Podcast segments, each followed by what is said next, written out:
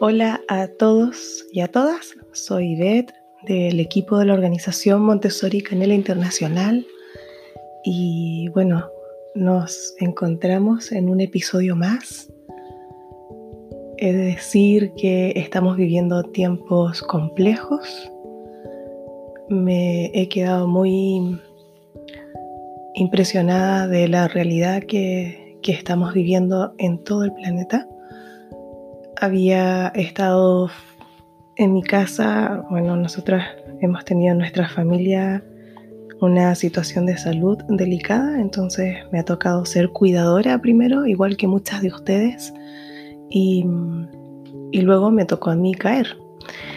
Entonces estoy bien de ánimo, ya les puedo decir eso, pero no salía hace dos semanas y, y me tocó ir a, a controlar mi, bueno, mi estado me, tocó ir al centro de salud, me citaron para revisar los pulmones y ¿saben qué? Me quedé pensando primero que Barcelona estaba vacía, era como las calles donde estuve eran como una ciudad fantasma, así no había nadie. Y, luego en el servicio de salud, con todas las, las precauciones que hay que tomar, me llamó muchísimo la atención algo que yo creo que en aquello que se llamaba normalidad de la vida, que me parece a mí que, que al final se transformó en una aceptación de un ritmo frenético y alocado donde no tenemos o no teníamos espacio ni tiempo para poder realmente hacer aquello que es imprescindible, no aquello urgente que nos impone una sociedad de consumo, me di cuenta que era impresionante la comunicación que existía con el personal sanitario a través de las miradas.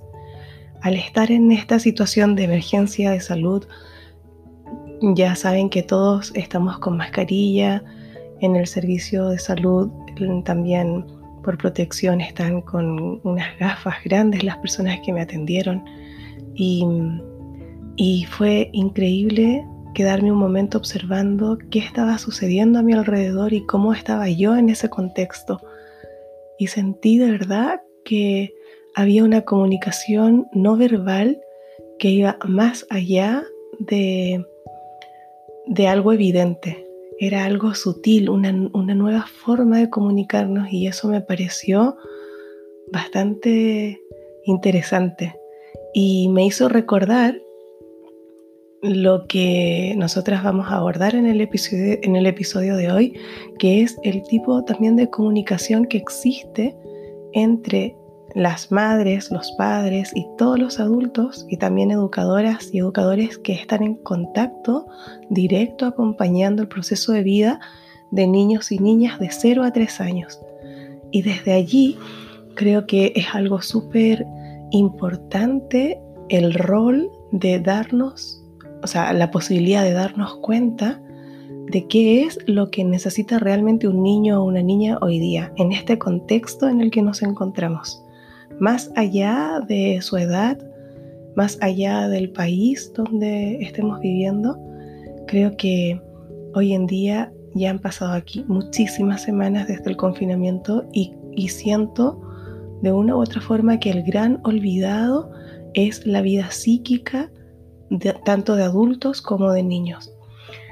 Hubo un bombardeo mediático impresionante que surge, yo siento, también de la más noble intención de ayudarnos en una situación de crisis, donde también se activa un chip de sobrevivencia, evidentemente a nivel inconsciente, pero hubo un bombardeo mediático de 100 actividades para hacer con tu hijo, mil actividades de no sé qué, o sea, muchísimas cosas sumadas a las decisiones que se han ido tomando respecto de transformar la casa en un aula, en una escuela, cuando las familias están en un espacio muy vulnerable también, las maestras, los educadores también están en un espacio de mucha incertidumbre, hay temas de salud importantes.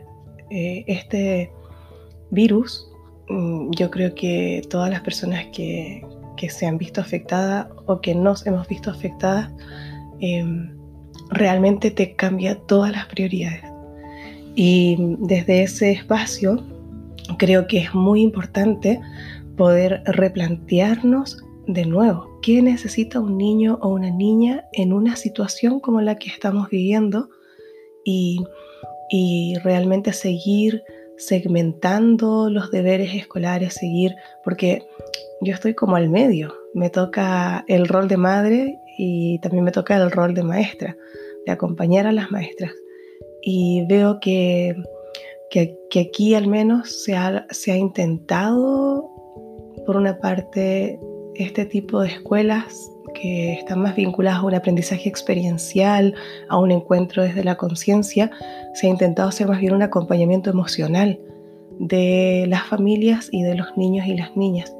Pero también me he encontrado con familias que exigen y exigen una cantidad de contenidos como que su mayor temor es que su hijo o su hija no aprenda a leer ni a escribir. Y entonces desde ese enfoque siento que tenemos que volver a mirar la potencialidad que tiene ese niño o esa niña y dedicarnos a vivir el presente creando un espacio y un ambiente preparado desde lo cotidiano que permita realmente poner el juego como principal motor de, de las rutinas diarias y el juego libre también, porque no puede ser que se trate de replicar algo que se hace en la escuela, en la casa. Eh, es muy artificial y yo creo que al final, de alguna forma, esto va a colapsar en algún momento y, se va a retomar, espero, un, camino que esté más vinculado al sentido común. Hay compañeras eh, de otros países que me van contando lo que están viviendo, tanto ellas como profes, como en el rol de mamás, y, y es bastante incomprensible que las escuelas hagan eh, que los chicos se conecten a las 8 de la mañana para pasar la lista de asistencia. Son cosas que yo digo, a ver, pero ¿dónde estamos? ¿Dónde estamos situados? Que se le envíen fichas y fichas de trabajo por email, por plataformas virtuales a las familias y que se les haga imprimir, hacer las fichas y luego escanearlas y enviarlas o sacar fotos y mandarlas. Realmente creemos que esto va a generar aprendizaje. ¿Qué se necesita? Necesitamos bajar los niveles de estrés, necesitamos ralentizarnos, necesitamos volver a mirar con los ojos del tiempo que tiene la infancia. Eh, es otro tiempo diferente y, y la lentitud también es importante. Así es que para mí el tema de hoy es muy bonito porque nos centramos en la primera infancia, pero además en un área que nos da muchas respuestas y muchísimas luces para poder acompañar a nuestros hijos y a nuestras hijas en esta autoconstrucción de su personalidad y de su carácter. Me refiero específicamente al área de vida práctica, donde la vida práctica o la vida cotidiana, yo siempre digo que es bastante compleja de entender para los adultos porque lo relacionan solo con la acción que se hace. El trasvasar, el atarse los cordones, el lavarse las manos, eh, el verter semillas, el limpiar un cristal, el lavar la ropa. Solo los adultos lo relacionan con actividades, con actividades de la vida cotidiana. Sin embargo, es un área muy potente en la educación Montessori porque permite desarrollar el presente, la presencia y la concentración en niños y niñas, y principalmente de esta edad.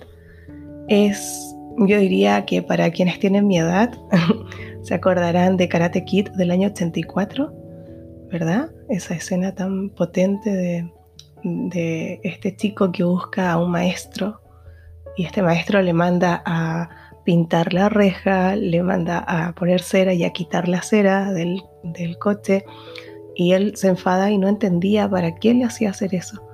Y luego en la última escena, yo siempre la recuerdo con especial cariño porque me parecen los movimientos más bellos de, de toda esa película. Una exactitud, una precisión, una sutileza en el movimiento, eran movimientos que ya estaban interiorizados en esta persona y por tanto ya pasaba a ser una especie de danza. Y, finalmente comprendió al final del todo que tenía una razón de ser lo que su maestro le estaba mostrando y lo que le pedía realizar. Y vida práctica es lo mismo.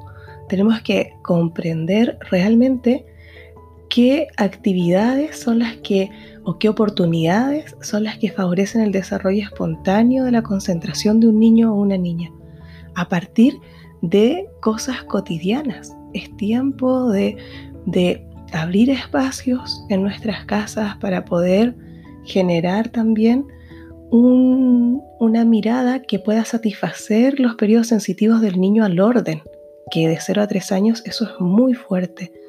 Poder ayudarles a orientarse, que eso es una tendencia humana, poder orientarse y apropiarse de ese entorno, porque en la medida en que logra ser dueño de ese entorno, también es dueño de sí mismo y por tanto logra tener esa bella posibilidad de relacionarse, y de responsabilizarse poco a poco de su ambiente y, reconocer, reconocer su cuerpo poco a poco desde un espacio de un aprendizaje inconsciente, porque de 0 a 3 años el aprendizaje es 100% inconsciente, poder reconocer su cuerpo en relación a los demás.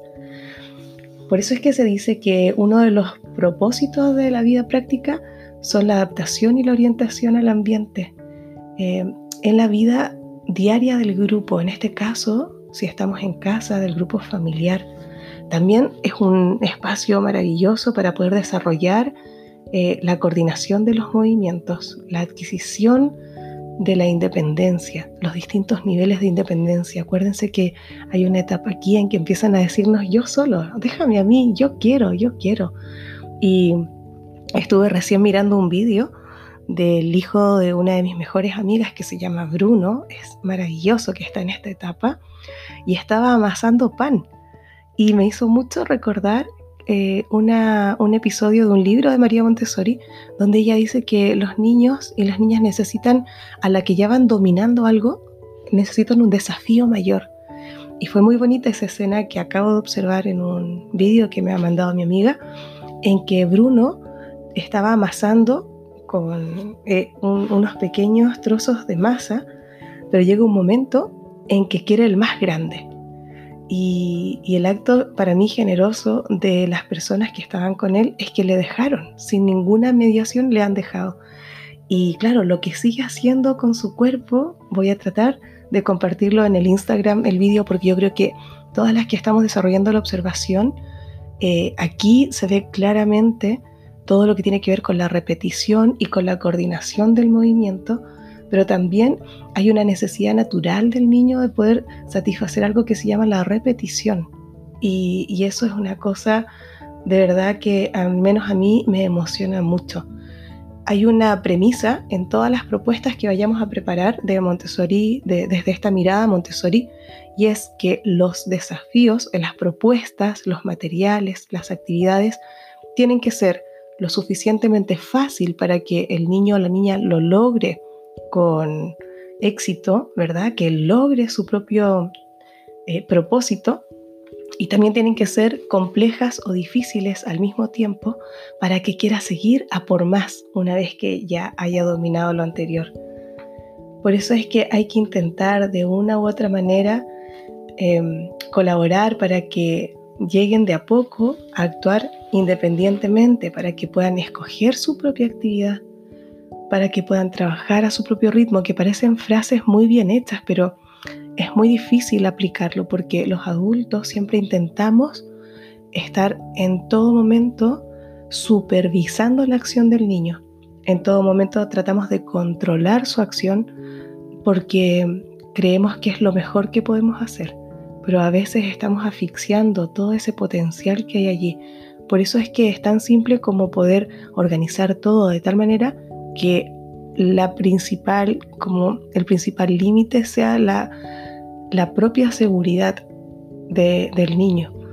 Evidentemente allí pues tenemos que tomar acciones, pero eso yo creo que es algo que, que le va a ayudar de a poco a ir perfeccionando su actividad y, y en realidad pues son ejercicios también muy que te permiten adquirir o impregnarte las características de tu propia cultura.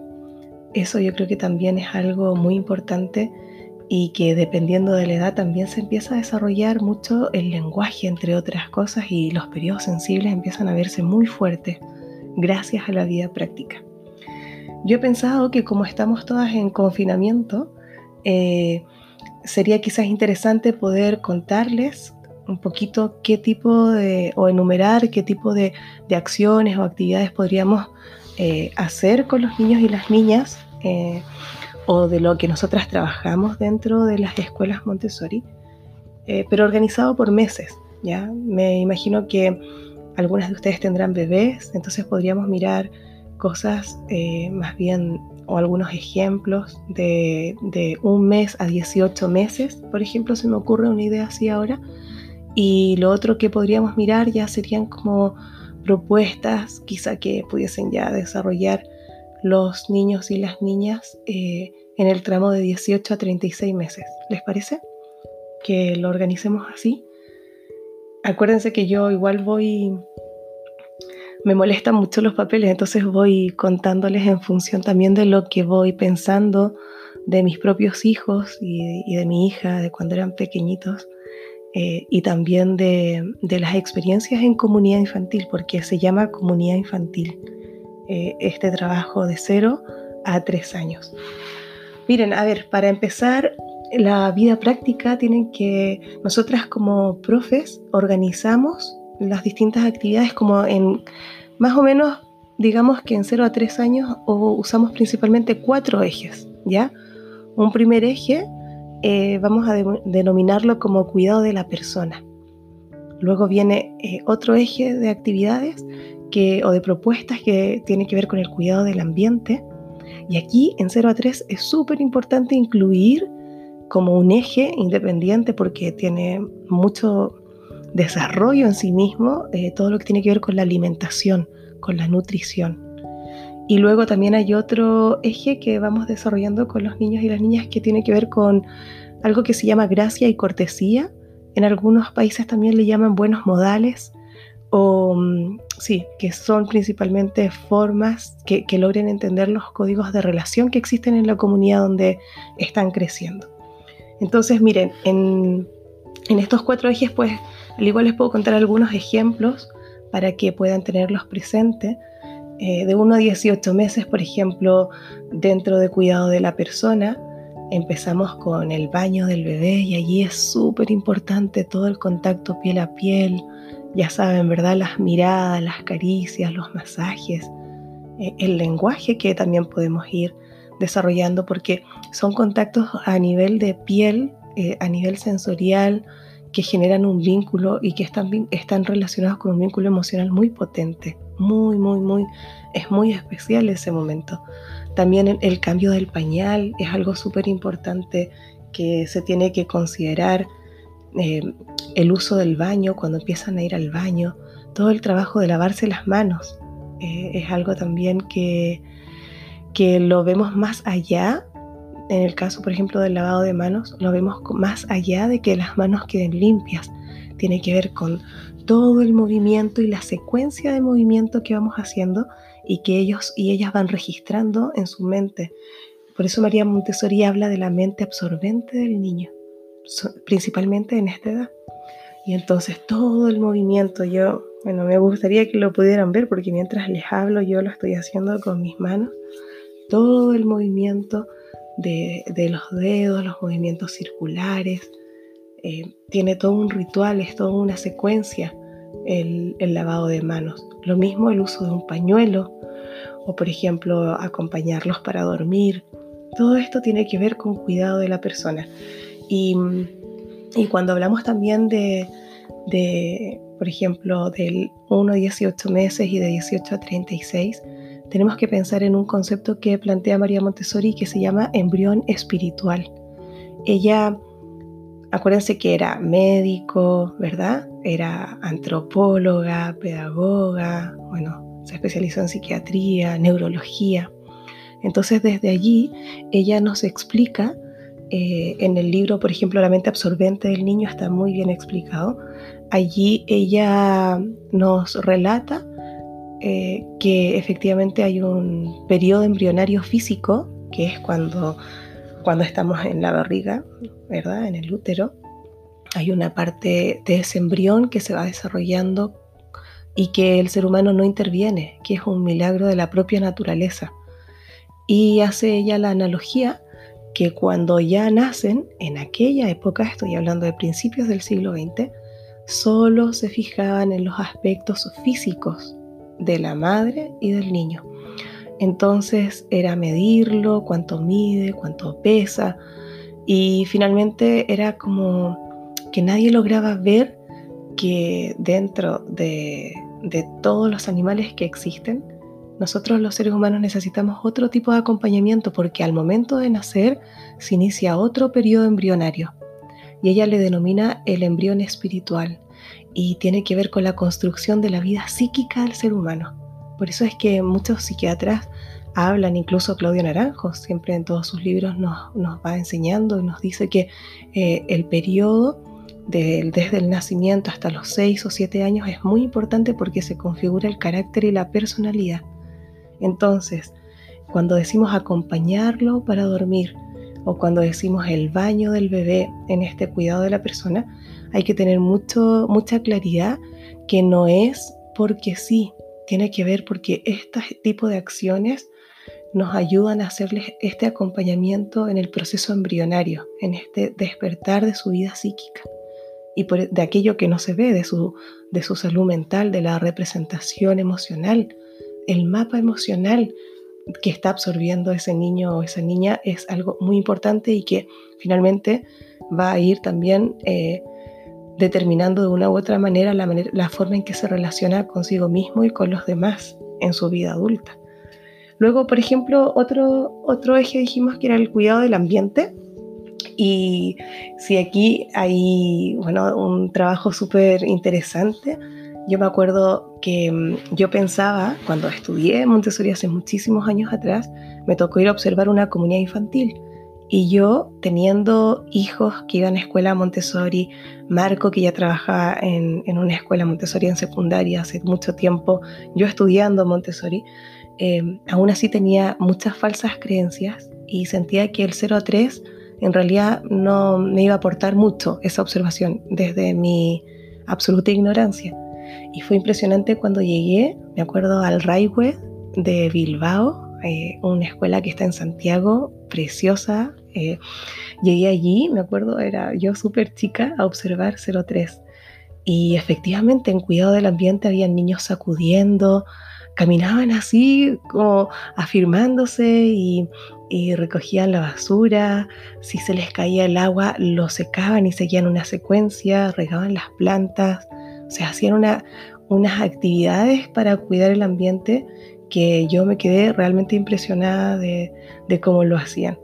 También, bueno, todo lo que tiene que ver con el eje de la alimentación, de la nutrición, era impresionante y bello ver cómo ponían la mesa, cómo se servía cada uno, porque cada uno ya puede servirse la comida, eh, poder recoger la mesa, también son rutinas y son ejercicios que van a fortalecer muchísimo su esquema corporal, su orientación y también a satisfacer el periodo sensible del orden.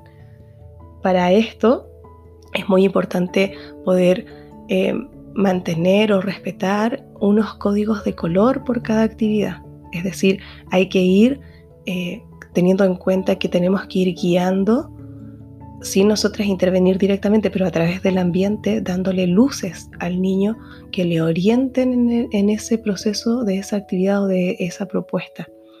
Otro eje dijimos que eran los buenos modales y claro, aquí se hacen muchos juegos para poder eh, desarrollar, por ejemplo, el saludar y el despedirse. Eso más o menos yo les podría comentar que trabajamos de, de 1 a 18 meses y de 18 a 36 ya se agregan a esas, presentaciones o a esas propuestas eh, todo lo que tiene que ver con vestirse, desvestirse. Hay unos marcos de vestir que aquí una compañera eh, nos preguntaba el otro día que tenía marcos de vestir en su comunidad infantil y no los usaban. Una cosa muy importante que tenemos que ir vigilando, cuidando, nosotras como adultos, es que el material funcione. Y muchas veces los niños y las niñas lo dejan de usar porque las telas ya no están tensas y tienen que estar tensas para poder facilitar el movimiento. Entonces yo creo que es importante ir revisando los marcos de vestir.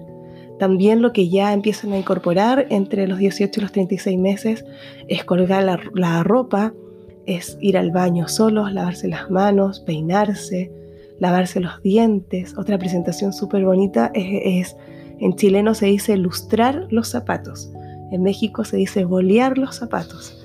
Y yo aquí en España todavía no, no, es que yo sigo aquí hablando chileno, entonces, eh, pero es pasarle, ¿no? Hacer toda la secuencia de encontrar unos zapatos que, que sí se pueda limpiar, que se pueda sacar brillo.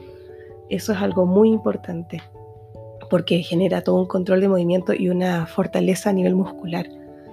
Luego a nivel, por ejemplo, de cuidados del ambiente, ¿qué se me ocurre? A todo lo que ya hemos dicho, ya es barrer con la escoba porque ya tienen otro movimiento, eh, barrer las alfombras, por ejemplo, eh, lavar una mesa con agua, lavar la mesa con jabón, pulir metales, los objetos de madera o los espejos que tengamos también, poder pulirlos y sacarle brillo, lavar la ropa y colgar la ropa en movimiento de la pinza, así como cuando lo hacían nuestras abuelitas en las artesas o en esas en esas tinajas grandes, así.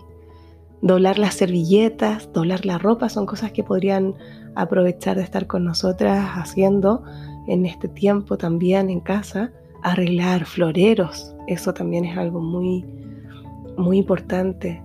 Y claro, si tenemos la posibilidad de sembrar, de hacer, de sembrar, de, ver el proceso de germinación de una semilla, y, si no tenemos patio, pues intentar hacer algún tipo pequeñito de huerto urbano y recoger las, hojas también, por ejemplo, si tenemos un jardín.